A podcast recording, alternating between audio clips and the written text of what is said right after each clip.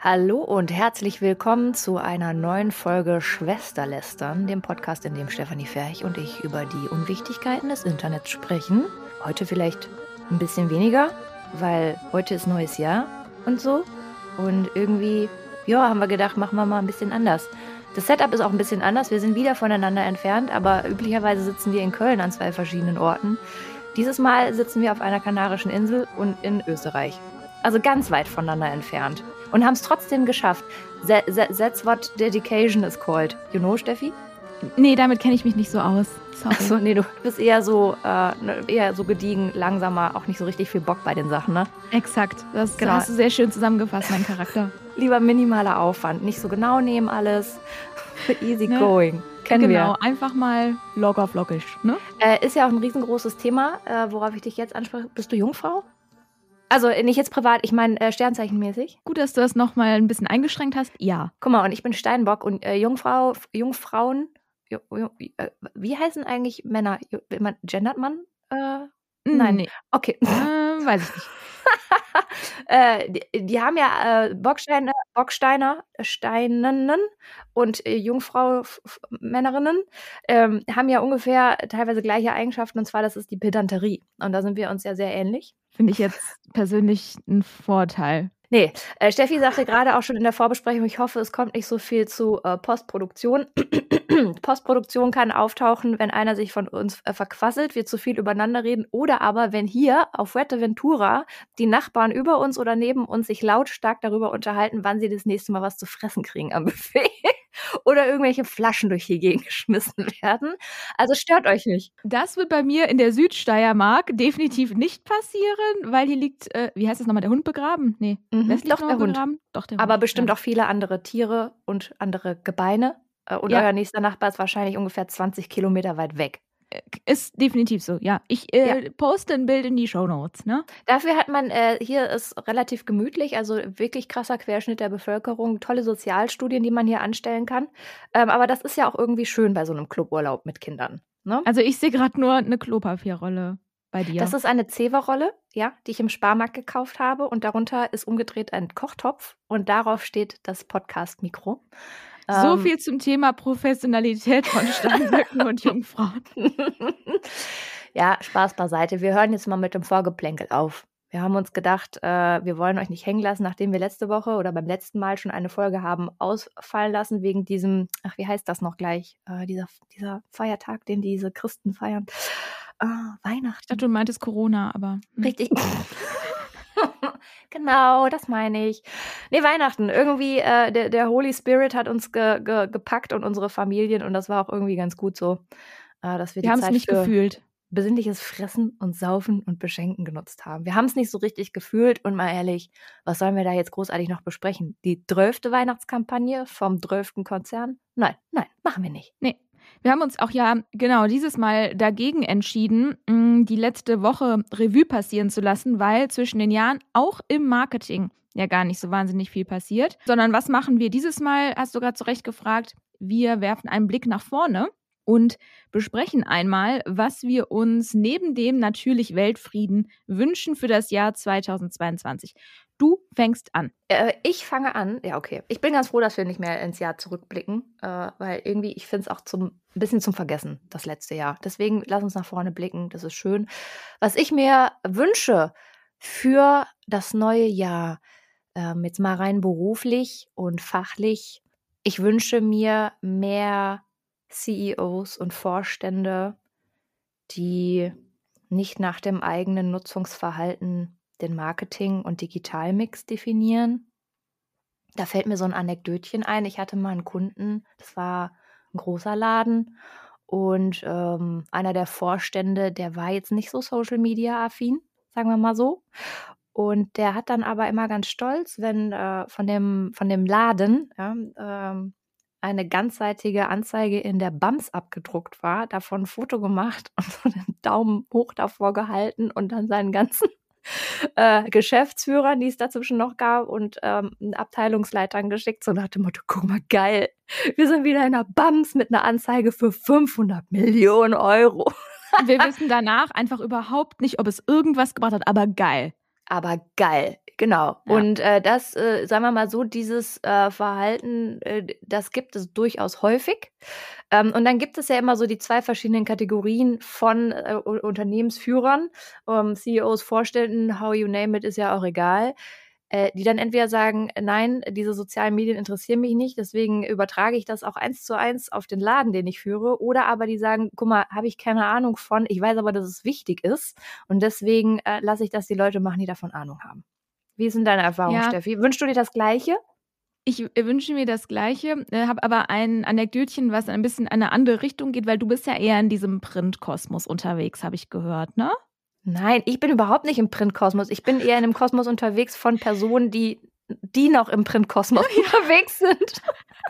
Ja, also ich wollte jetzt nicht deinen Bekanntenkreis angreifen, aber okay. Das ist nicht mein Bekanntenkreis. Wenn dann überhaupt, ist das mein entfernter Kundenkreis, mit dem ich nichts zu tun habe.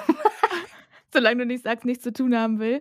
Nee, ich hatte einmal einen Kunden, mm, mit dem habe ich mich dann über die Relevanz von TikTok unterhalten. Na, man dann so, ja. Ja, ähm, ich habe jetzt hier mal mir TikTok ähm, runtergeladen und habe das geöffnet. Da sind ja nur nackte Frauen. Und ich so, ja, sie müssen halt den Algorithmus einmal füttern, ne? Das einmal ein bisschen durchziehen. Ja, das habe ich gemacht, äh, sind immer noch nackte Frauen. Ich gesagt, ja, oh, das ist der beste Algorithmus, den es gibt. Fragen Sie sich mal warum.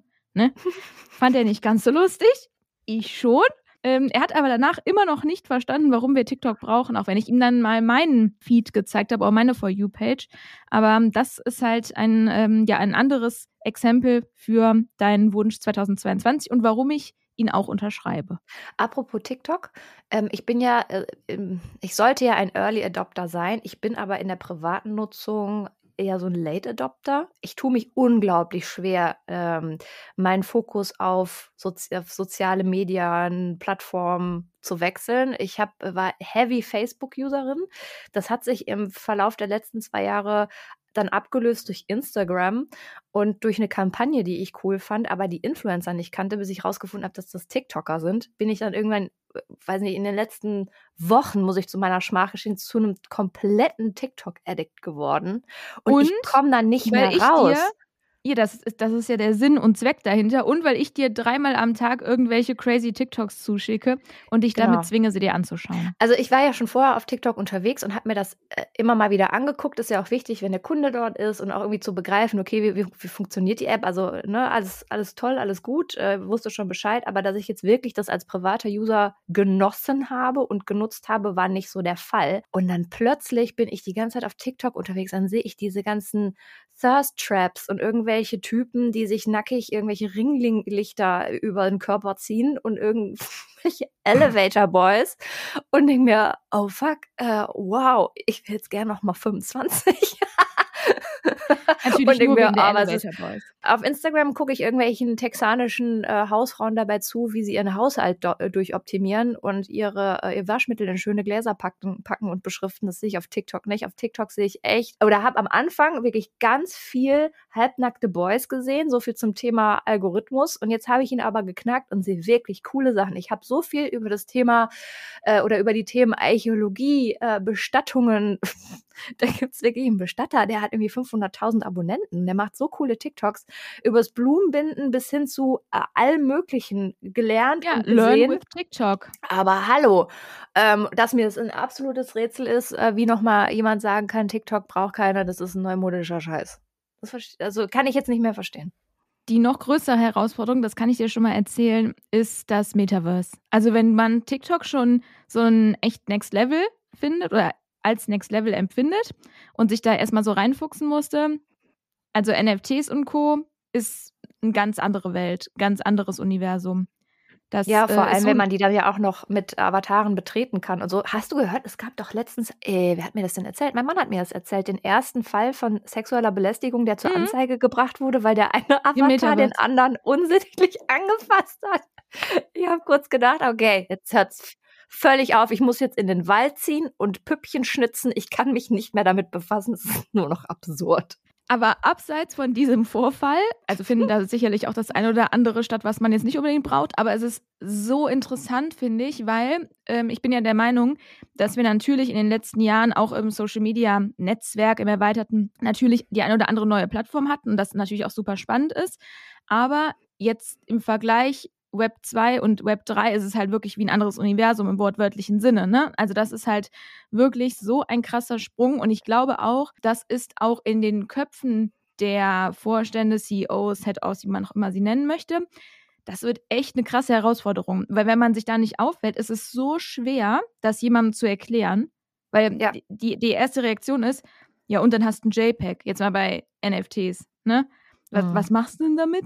So? Ja, gut. Das sind dann, das sind im Zweifel die gleichen Leute, die nicht physisches Gold kaufen und Aktien handeln. Äh, die fragen, und die fragen aber nicht danach, äh, was habe was hab ich denn danach, weil das gelernt ist.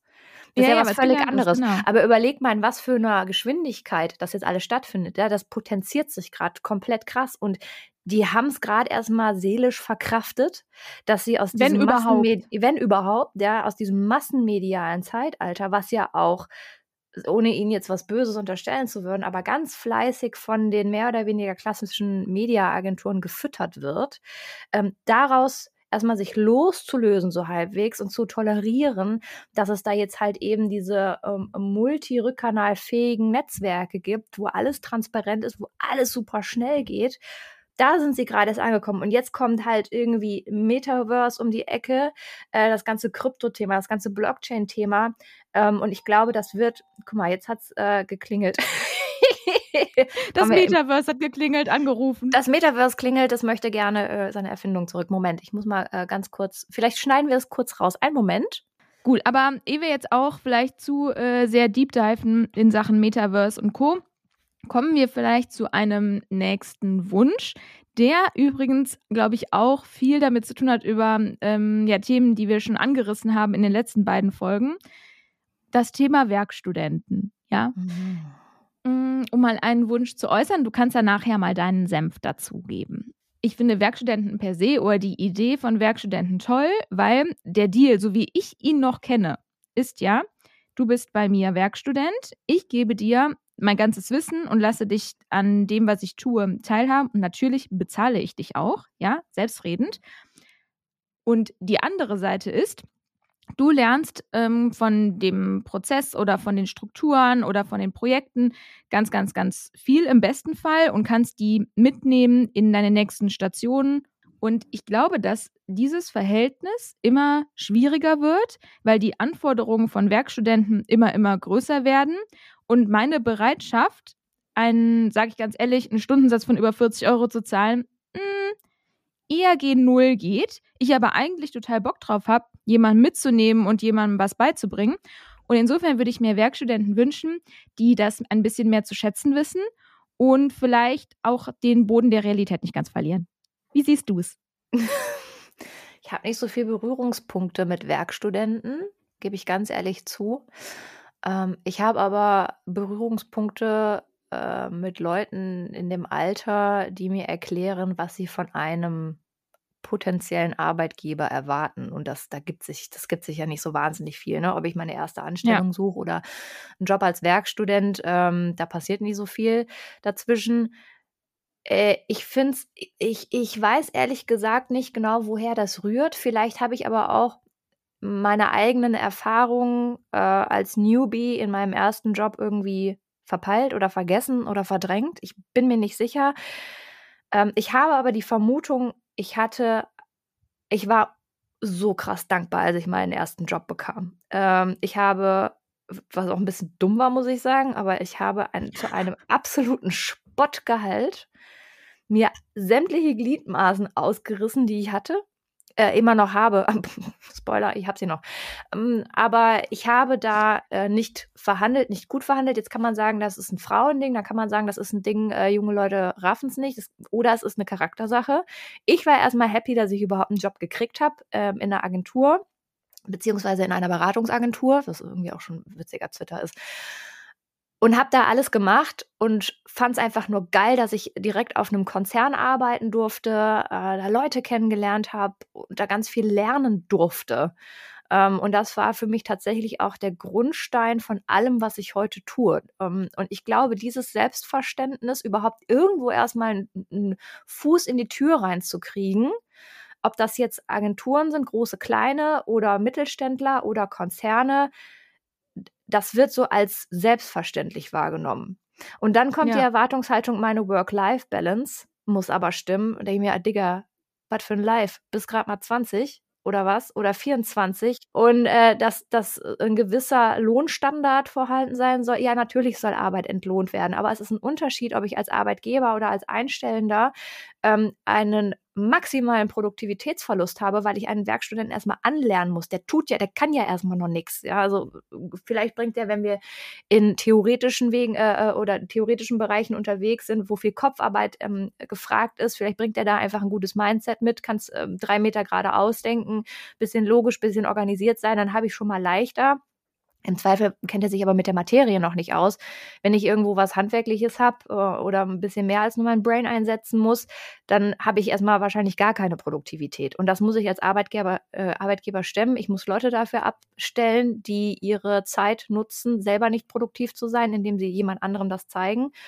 Ähm, und das ist ja äh, ne, das ist ja eine Milchmädchenrechnung erstmal. Und ich glaube, das ist ganz vielen Werkstudenten, ja. aber auch Newbies überhaupt nicht klar.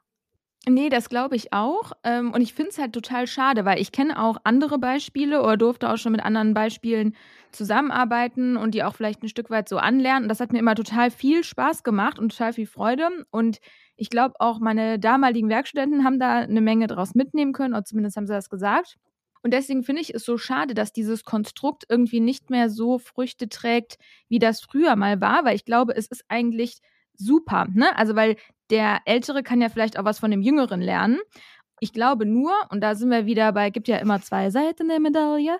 Mm, ich glaube, es werden auch häufig, und das finde ich nicht cool, ähm, Werkstudenten eingestellt und dann werden die halt einfach, also dann sitzen die da und müssen komplette Äffchenarbeit machen, ja. ohne dass sie ja. daraus irgendwas mitnehmen. Ne? Und klar, das ist natürlich nicht cool. Man muss sich halt auch dann die Zeit, finde ich, dafür irgendwie freischaufeln. Ich weiß, das ist auch nicht immer leicht.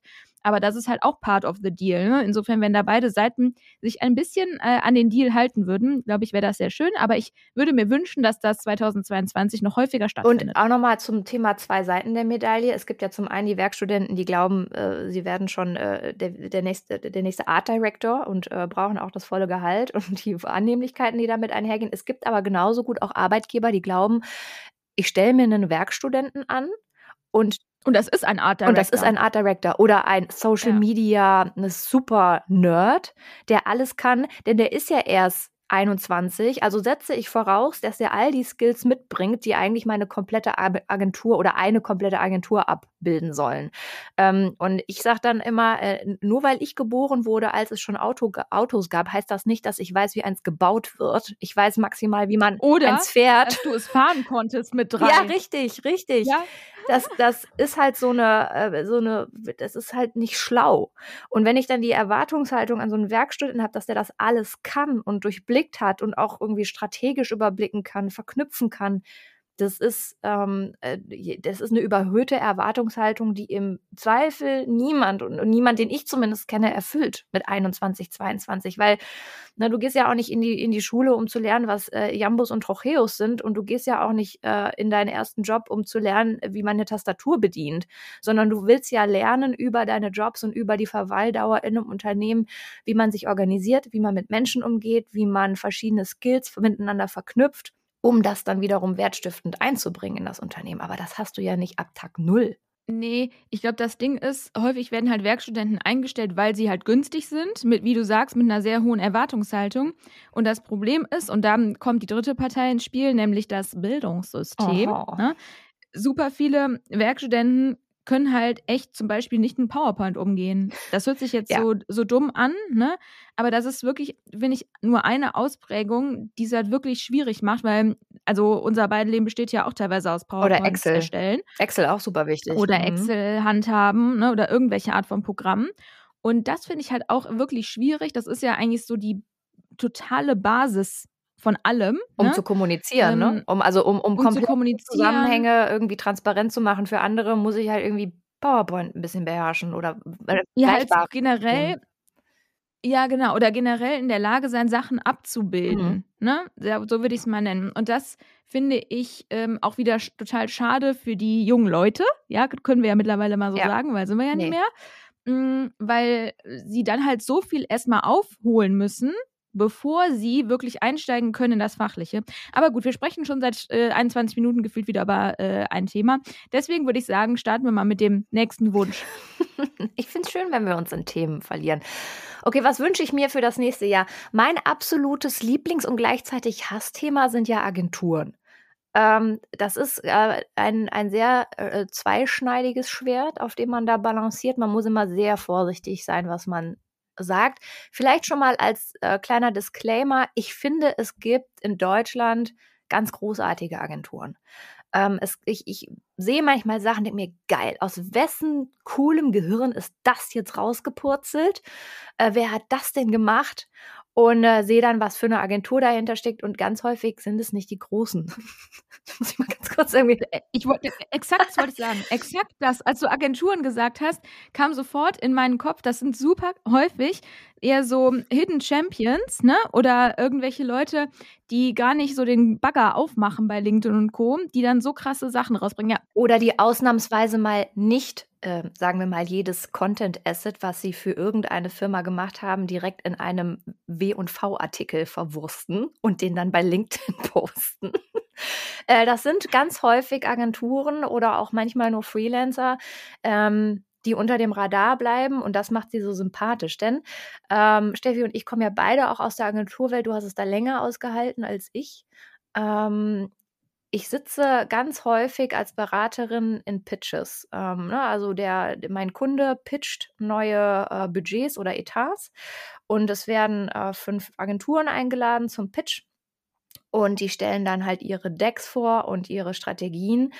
Und ich muss ehrlich sagen, sobald eine Agentur auf den ersten drei Folien erstmal so eine Latte an Awards stehen hat, die sie gewonnen hat, da schalte ich schon ab. Kannst du Laptop zumachen. Das ist für mich ja. äh, mittlerweile wie eine allergische Reaktion. Ich krieg da, ich krieg eine Krise. Pusteln. Ja, ich krieg äh, hektische Flecken.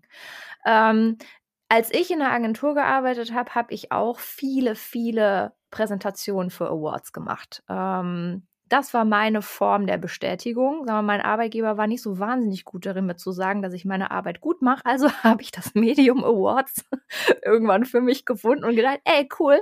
Also wenn mir keiner sagt, dass ich das gut mache, was ich mache, dann reiche ich das jetzt einfach bei irgendwelchen Awards ein und schrubb dafür die Präsis. Äh, das hat auch meistens ganz gut funktioniert. Es wurde auch der ein oder andere gewonnen, äh, bis ich irgendwann auf den Trichter gekommen bin, dass es ein total beklopptes Business ist und dass ganz viele Agenturen äh, Konzepte erstellen, die sie nie wirklich verkauft haben, sondern die erstellen die und realisieren die mit ihrem Kunden, um dabei, weiß ich nicht, die in Cannes einzureichen oder so. Ja, und man muss ja auch sagen, dann ist der Schwibschwager in der Jury, ne? Stimmt. Oder der ehemalige Konzernkollege sitzt dann in der Jury. Genau. Und dann, äh, da schreit dann keiner oh, Compliance. Da schreit dann keiner Compliance. Nein, es ist, ähm, wie gesagt, ich finde, es gibt ganz, ganz tolle Agenturen. Ich komme in den Genuss, in Anführungsstrichen, insbesondere bei Großkunden, ähm, mit den großen Agenturen zusammenzuarbeiten. Und da kommt es auch, glaube ich, immer darauf an, was für Teams man erwischt. Da sind großartige Leute dabei. Ähm, aber sagen wir mal, das System Großagentur oder Agentur generell. Ähm, macht es noch nicht das gut. Das macht es nicht gut das ist, und ich, es ist auch ganz ne? häufig Ursprung allen Übels, weil dahinter stehen ja, ja sagen wir mal, ver vertragliche Verpflichtungen und Bindungen, die Agentur und Kunde eingehen und daraus entsteht, je nachdem wie das Vertragswerk aufgesetzt ist, selten Gutes. Ja, ja komplett, also nicht umsonst ist es so, so kenne ich zum Beispiel auch von ein, zwei Kunden, dass die sich vertraglich haben zusichern lassen, dass man auf dem Etat noch so und so lang arbeitet. Und das ganz ehrlich, ich kann es verstehen, mhm. weil wenn das Team, wie du sagst, das ist so personenbezogen, ne, das heißt, wenn das Team wechselt und da sitzen plötzlich zwei andere, reicht ja unter Umständen schon, Leute drauf, die halt entweder aus einer ganz anderen Ecke kommen oder die vielleicht wirklich nicht so viel Wissen mitbringen dann hast du als Kunde verloren. Was machst du denn dann? Richtig. Ähm, und das, das wünsche ich mir in dem Zusammenhang auch. Es gibt Agenturen, die können das Wunder, die sind so Allrounder und das können die wirklich gut. Äh, und da gibt es aber sehr, sehr, sehr wenige von, die sich, äh, die so wirklich eine Exzellenz in ganz vielen Bereichen erworben haben über die letzten Jahre. Ob das jetzt Strategie ist, ob das Content-Produktion ist, ob das Content-Distribution Distribution ist, also Social Media Marketing, äh, oder ob das äh, Datenerhebung, Analyse ähm, ist und daraus dann wiederum äh, Strategien abzuleiten. Da gibt es wirklich sehr wenige und da würde ich mir auch von Konzernen oder generell von großen Marken, die ja nun mal diese großen Etats für die großen Agenturen ausschreiben, wünschen, dass sie ein bisschen geschickter und ein bisschen schlauer sind. Und ähm, wenn sie diese eine ähm, Allrounder-Agentur nicht finden äh, oder auch nicht beurteilen können, was die können, dass sie dann wirklich drauf setzen zu sagen, okay, wir haben einen etwas größeren Agenturpool, aber das sind alles ähm, hochspezialisierte Agenturen, ja, so und ja, aber die kriegst du dann ja nicht in den Einkauf häufig rein, weil die kleiner ja, sind. Ja, ja, und weil die nicht sechs Monate äh, auf, ihr, genau. auf ihr Budget warten können, ja gut, aber das Geld warten. Richtig, also ja. da gibt es ja aber Wege, da habe ich auch schon viele Wege gefunden, an solchen äh, Konstrukten drumherum zu arbeiten und dass jeder zu seiner Kohle rechtzeitig kommt, damit er seine Leute bezahlen kann. Aber dann, ne, wenn man dann halt diese hochspezialisierten kleineren äh, Anbieter hat, ähm, dann ist es wirklich am, am Kunden, die miteinander zu verknüpfen und zu koordinieren. Weil was ganz häufig passiert ist, dass Agenturen komplett lo losgelöst und getrennt voneinander äh, gebrieft werden und die haben ganz selten Berührungspunkte miteinander. Und das ist, das führt dazu, dass ungefähr 50 verschiedene Strategien äh, erstellt werden und dann fangen die einen an, Content zu bauen und die nächsten fangen an, Content zu bauen. Nichts passt zueinander. Ja, obwohl ich finde, da hat sich in den letzten fünf Jahren echt eigentlich ziemlich viel getan. Das Problem ist, finde ich eher, dass die Agenturen natürlich ein Stück weit gegeneinander arbeiten, weil der eine nicht will, dass man äh, irgendein Stück vom Kuchen verliert, ne? Oder das abgeht an eine andere Agentur. Und deswegen greift es halt, selbst wenn die zusammen gebrieft werden, selten nur ineinander. Und da kommen wir wieder zu der Frage, ist das Konstrukt Agentur überhaupt noch so zeitgemäß? Mhm. Ne? Oder wie kann, weil ich finde, es gibt in Deutschland ja eigentlich überschaubar viele Agenturkonstrukte. Mhm. Ne?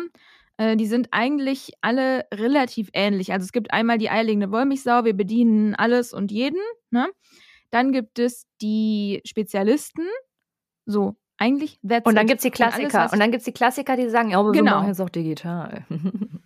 Ja, genau. Also, ne, das ist ja eigentlich so, die Netzwerkagenturen, die kleineren Spezialisierten vielleicht oder die kleineren dann doch breit aufgestellten, weil wir nehmen alles, weil wir brauchen die Kohle. Also, es ist halt genau. irgendwie. Und wir so nehmen auch jeden Auftrag an, den wir noch gar nicht ausführen können, aber dafür stellen wir dann wiederum einen Influencer, äh, einen, einen Freelancer ran. Ja, der wahrscheinlich auch noch Influencer ist. Richtig. Ähm, ja, also ich finde, das ist ein sehr schwieriges Thema. Ich würde mir auch äh, von, von manchen Agenturen oder die ich eigentlich im Kern als sehr gut empfinde, ein bisschen weniger Präsenz bei ähm, äh, W&V Media und Horizont wünschen, weil es ähm, dieses sich anbiedern nervt mich wahnsinnig. Ich finde, das macht ja, Agenturen auch. unsympathisch. Äh, ich verstehe auch ehrlich gesagt ja. gar nicht genau, was das bringen soll. Ja, dann, äh, außer ja. dass man den Artikel posten kann dass ich bin da so irgendwie, habe da so zwei äh, Herzen in meiner Brust schlagen, ähm, weil meine letzte Agentur war so ein bisschen in die Richtung Hidden Champion, ja, weil die haben wirklich super krass gerockt und teilweise auch wirklich extrem coole Projekte umgesetzt. Aber da war keiner da, der gesagt hat, ey, wir erzählen das auch mal irgendwem. Mhm. Ne? Auch schwierig, mhm. weil dann, also dann bringt es auch nichts, wenn du die ganze Zeit geile Sachen machst. Ja. Ne? Wenn es ähm, keiner weiß. Deswegen finde ich, ist mhm. es ja, genau. Also es ist so ein bisschen von beidem, nur ich finde, es sollte halt so relativ ausgewogen sein, ne? Und keine Schaumschlägerei, was dann halt später nicht halten kannst, wenn du die ganze Zeit 80 W&V-Artikel da postest. Deswegen auch da wieder ein gesunder Mix. Genau. Ist vielleicht auch so eine Charaktersache. Ich bin ja eher so jemand, ich rede nicht so wahnsinnig viel darüber, was ich mache. Äh, ich habe ja auch eine total behämmerte Website, die gar keine ist. das ist so eine statische Seite mit einem Satz drauf. Ich glaube, du hast gar keine, ne? Ich habe gar keine. Nee, wir, ich, ich plane es immer wieder, aber no time. Nee, wir leben ja von, von den Empfehlungen, ähm, die, die es da draußen gibt. Und wir haben, das muss man jetzt mal fairerweise sagen, wir haben kein Personal. Wir sind nicht in der Verpflichtung, andauernd Werbung für uns zu machen und die ganze Zeit Budgets und Aufträge ranzukarren, weil wir Leute ähm, bezahlen und Münder füttern müssen. Insofern. Ist halt auch eine bewusste Entscheidung vielleicht. Richtig, ne? äh, richtig. So. Aber ähm, ja, Steffi und ich sind natürlich äh, total froh und wir freuen uns extrem darauf, wenn die W&V mal einen Artikel uns machen möchte. ich weiß schon, wie der heißt, aber gut, lassen wir das. Die Bescheuerten aus Köln. So, weiter geht's. Ja. Wir haben noch einen, ich glaube, noch einen letzten Punkt. Oder ich weiß gar nicht, ob es der letzte ist, aber. Ein weiterer Wunsch für 2022 ähm, betrifft, zumindest aus meiner Sicht, die gesamte Influencer-Marketing-Branche. Ja. Mm, und das lässt sich, glaube ich, in so viele unterschiedliche Schnipsel aufteilen. Also das eine ist, das ist, glaube ich, eher Kategorie No-Brainer, dass Influencer authentischer werden sollen. Ne? Das hat ja ganz unterschiedliche Ausprägungen. Aber ich finde, dann würde ich direkt den nächsten Punkt daran anschließen und das sind die Managements dahinter, dass die vielleicht auch die Influencer und die Marken nicht verarschen und dann wiederum auch die Marken, die vielleicht mal in der Lage sein sollten, dann auch evaluieren zu können, ob der Influencer denn so gut für ihre Marke ist. Boah, da hast du jetzt aber richtig einen ausgeteilt, ne? Hast du richtig einen mitgegeben. Mhm. Ähm, ja, zu, zu, ja. zu, dem Thema Authentizität, auch so ein Wort. Hm. Ich, ich glaube, da hat sich schon total viel getan. Aber wenn wir jetzt mal so die letzten sieben, acht Jahre Revue passieren lassen, ähm, in denen Influencer tatsächlich noch Influencer waren, im Sinne von, die hatten eine Expertise auf einem Gebiet und haben eine Nische bedient, ob das jetzt Make-up oder Technik oder Gaming oder so war. Ähm, da war das ja noch total nerdig. Da gab es dieses Kommerzielle noch nicht so wirklich. Das ist dann irgendwie ja. vor ein paar Jahren aufgetaucht, wo Marken gedacht haben, uh, geil, Influencer-Marketing, das ist eine wandelnde Litfaßsäule. Den drücken wir jetzt einfach unser Produkt in die Hand und dann ähm, machen die Werbung für uns. Es ist viel günstiger als TV. Ähm, das, das ist dann so ein bisschen verkommen, finde ich. Und jetzt entwickelt ja. es sich aber langsam wieder in die Richtung, wo das Ganze immer noch kommerziell ist, aber wieder, ich finde, es gesundet ein wenig. Du hast wieder diese Spezialisierung. Das stimmt. Aber jetzt sag, jetzt mach mir das nicht kaputt, Steffi. Ja, ich, nee, nee, ich finde das auch einen total wichtigen Punkt. Nur ich finde, wie man das immer so schön sagt, der Markt hat geregelt. Mhm, ja, hat also das ist ja durch das Feedback der Community ist diese Entwicklung, die du gerade zurecht beschreibst, da, ne? Weil die Leute halt irgendwann sehr negativ darauf reagiert haben und nicht, weil die Marke die Erkenntnis gewonnen hat, ey, nee, das ist ja gar nicht professionell, wenn die hier die ganze Zeit das Shampoo in die äh, Kamera hält.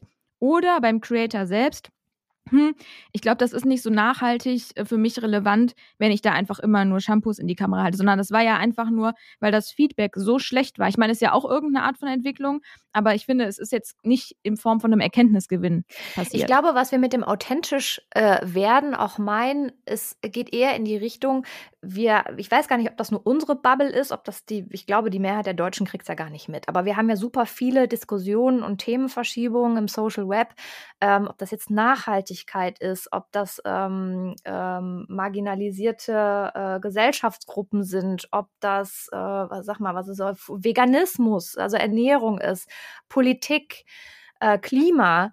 Wir haben so eine ganz krasse Politisierung erfahren auch in der Influencer-Bubble. Und da gibt es viele, die sich sehr stark positionieren und die positionieren sich oder wollen sich moralisch so einwandfrei positionieren und Stellung beziehen, dass im Grunde alles, was sie dann kommerziell tun, auf den Prüfstand gestellt wird. Also sie haben sich auf ein so krasses moralisches Podest gestellt, ohne das jetzt bewerten zu wollen, aber sie kommen dann nicht mehr raus, so dass ihre Followerschaft alles, was dann nicht damit konform geht, ähm, das sofort in negatives Feedback umwandeln. Und ich sehe dann so viele Influencer, die nach draußen, ne, so nach dem, also die, die, die machen, die haben halt nicht dieses uh, Practice what you preach, die, äh, die, die äußern ganz viele politische Haltungen nach draußen und die produzieren Content und Content und Content. Und die, ich habe manchmal den Eindruck, die leben nur für die App, in der sie gerade unterwegs sind. Also die existieren nur, wenn sie etwas posten. Dann sind die quasi lebendig und manifestieren sich im Leben anderer. Ich will aber gar nicht wissen, was passiert, wenn die das Handy ausmachen. Ich, also. Obwohl, mh, mm, ich glaube, dass das auch, dass da schon viel Entwicklung auch bei den Influencern stattgefunden hat, weil sie das auf die harte Tour lernen mussten. Eine harte Tour oder ein Beispiel von einer harten Tour ist ja, glaube ich, Luisa Dellert. Mhm. Mm, die hat ja gestartet als Fitness-Influencerin. Ähm, dann heißt sie eher in die ähm, Richtung Ernährung und dann in die Richtung Nachhaltigkeit. Mhm. Und alleine das ist ja schon echt ein krasser Weg, ne? ähm, und hat sie da ja auch echt gut einstecken müssen. Und dann am Ende, und da sind wir wieder bei Practice What You Preach, die hat bestimmt schon zu 99,9 Prozent nachhaltig gelebt. Aber wenn du dann halt doch mal, keine Ahnung, Migräne hast und einen Kaffee brauchst und den kriegst du halt dann vielleicht mal in einem Pappbecher, kriegst du halt aufs Maul. Ne? Mhm. So.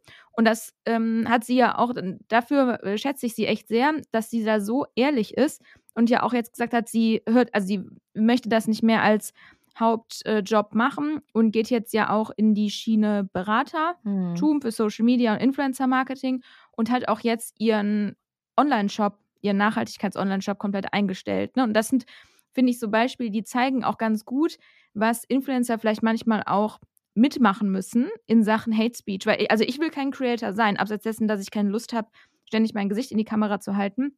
Mhm, glaube ich, wäre diese Art von Feedback, das man da bekommt, echt nicht meins. Also ich glaube, ich hätte da wirklich keinen Bock drauf. Ich würde es einfach nicht es machen. Ist, äh, ja, ich glaube, es ist, wenn du eine gewisse Reichweite äh, erlangt hast und ähm, auch bestimmte Themen ansprichst, äh, geht es auf die mentale Gesundheit.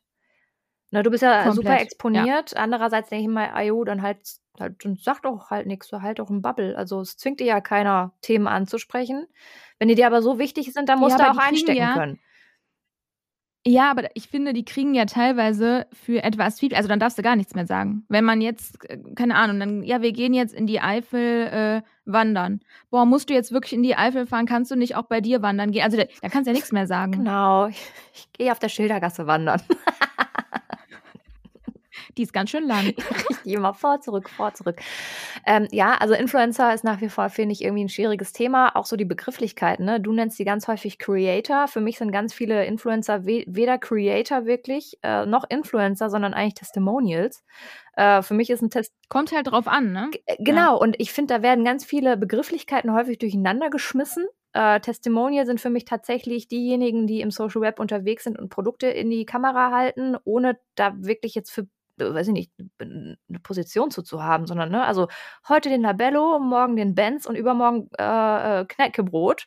Völlig egal, Hauptsache ich kriege die Kohle dafür. Das, finde ich, unterscheidet sich jetzt nicht ähm, von Matthias Schweighöfer. Den hatten wir letztes Mal schon im Podcast. Nee, ich nehme Iris Berben für L'Oreal.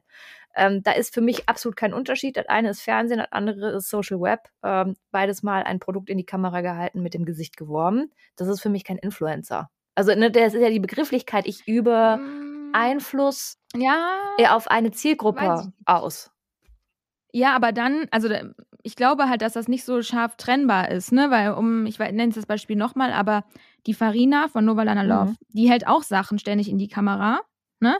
Aber sie hat halt sich ein totales Standing in dem Bereich. Ja, weil sie eine Expertise erarbeitet. hat. Also nenne ich jetzt mal so. Genau, und da, damit ist sie auch eine genau, Influencerin. Genau, genau, absolut. Aber es gibt auch wie Sand am Meer welche, die keine null, also nichts mit dem Thema zu tun haben. Aber die würde ich nicht Testimonial nennen. Also die sind, keine Ahnung, wie man sie nennt, aber ich finde, ein Testimonial hat schon einen gewissen Wert. Hm. In meiner Wahrnehmung zumindest. Aber da siehst du es ja, das hm. bestätigt ja eigentlich nur das, was du gesagt hast, nämlich, dass die Begriffe nicht so klar voneinander ähm, zu trennen sind, ne? Oder zumindest, dass sie nicht per Definition gleich genutzt werden. Stimmt.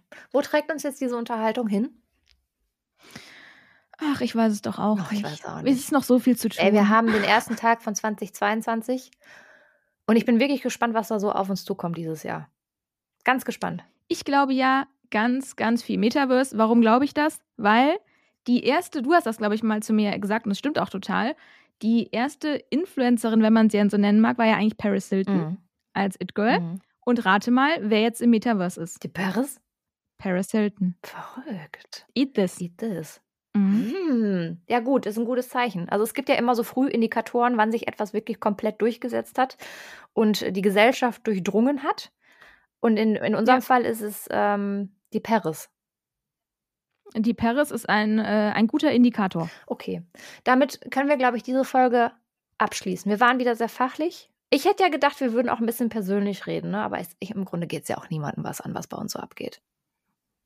Nee, ich glaube halt, das interessiert die Leute mehr, ne? Mhm. Weil man ist ja, jeder von uns ist ja auch ein kleiner RTL 2-Zuschauer. Aber das können wir uns ja für das nächste Jahr von den Horror. Nee, für die neuen Folgen. Okay, das machen wir so. Steffi, ich wünsche dir jetzt noch einen ganz äh, schönen Urlaub in der Steiermark. Ja, ich muss jetzt gleich äh, in die Fitte und dann geht's auch schon ab zum Clubtanz. nee, nee, nee. Ist bei euch White Night? Äh, nee, keine White Night. Wir sind nicht in so einem Club. Ähm, ne, ich, also warte, ich, ich hab's jetzt Okay. wirklich eilig, Steffi. Ich muss in die Fitte und dann schon wieder essen. Ja, ich will gar nicht wissen, was für ein Club ihr seid. Ne? Ja, tschüss. Also, na Moment, Moment, Moment. Wir müssen noch nette Worte finden. Ähm, liebe Leute, wir wünschen euch ein frohes neues Jahr 2022, äh, dass ihr gesund bleibt, dass ihr eine gute Zeit mit äh, euren Lieben habt und dass eure Wünsche und Träume in Erfüllung gehen in den nächsten paar 300 Tagen. Da kann ich gar nichts mehr hinzufügen. Es war so ein Rundumschlag. Ja, soll's da. Stimme ich zu. So, tschüss, Steffi. Na, gut. Hm. Tschüss, tschüss.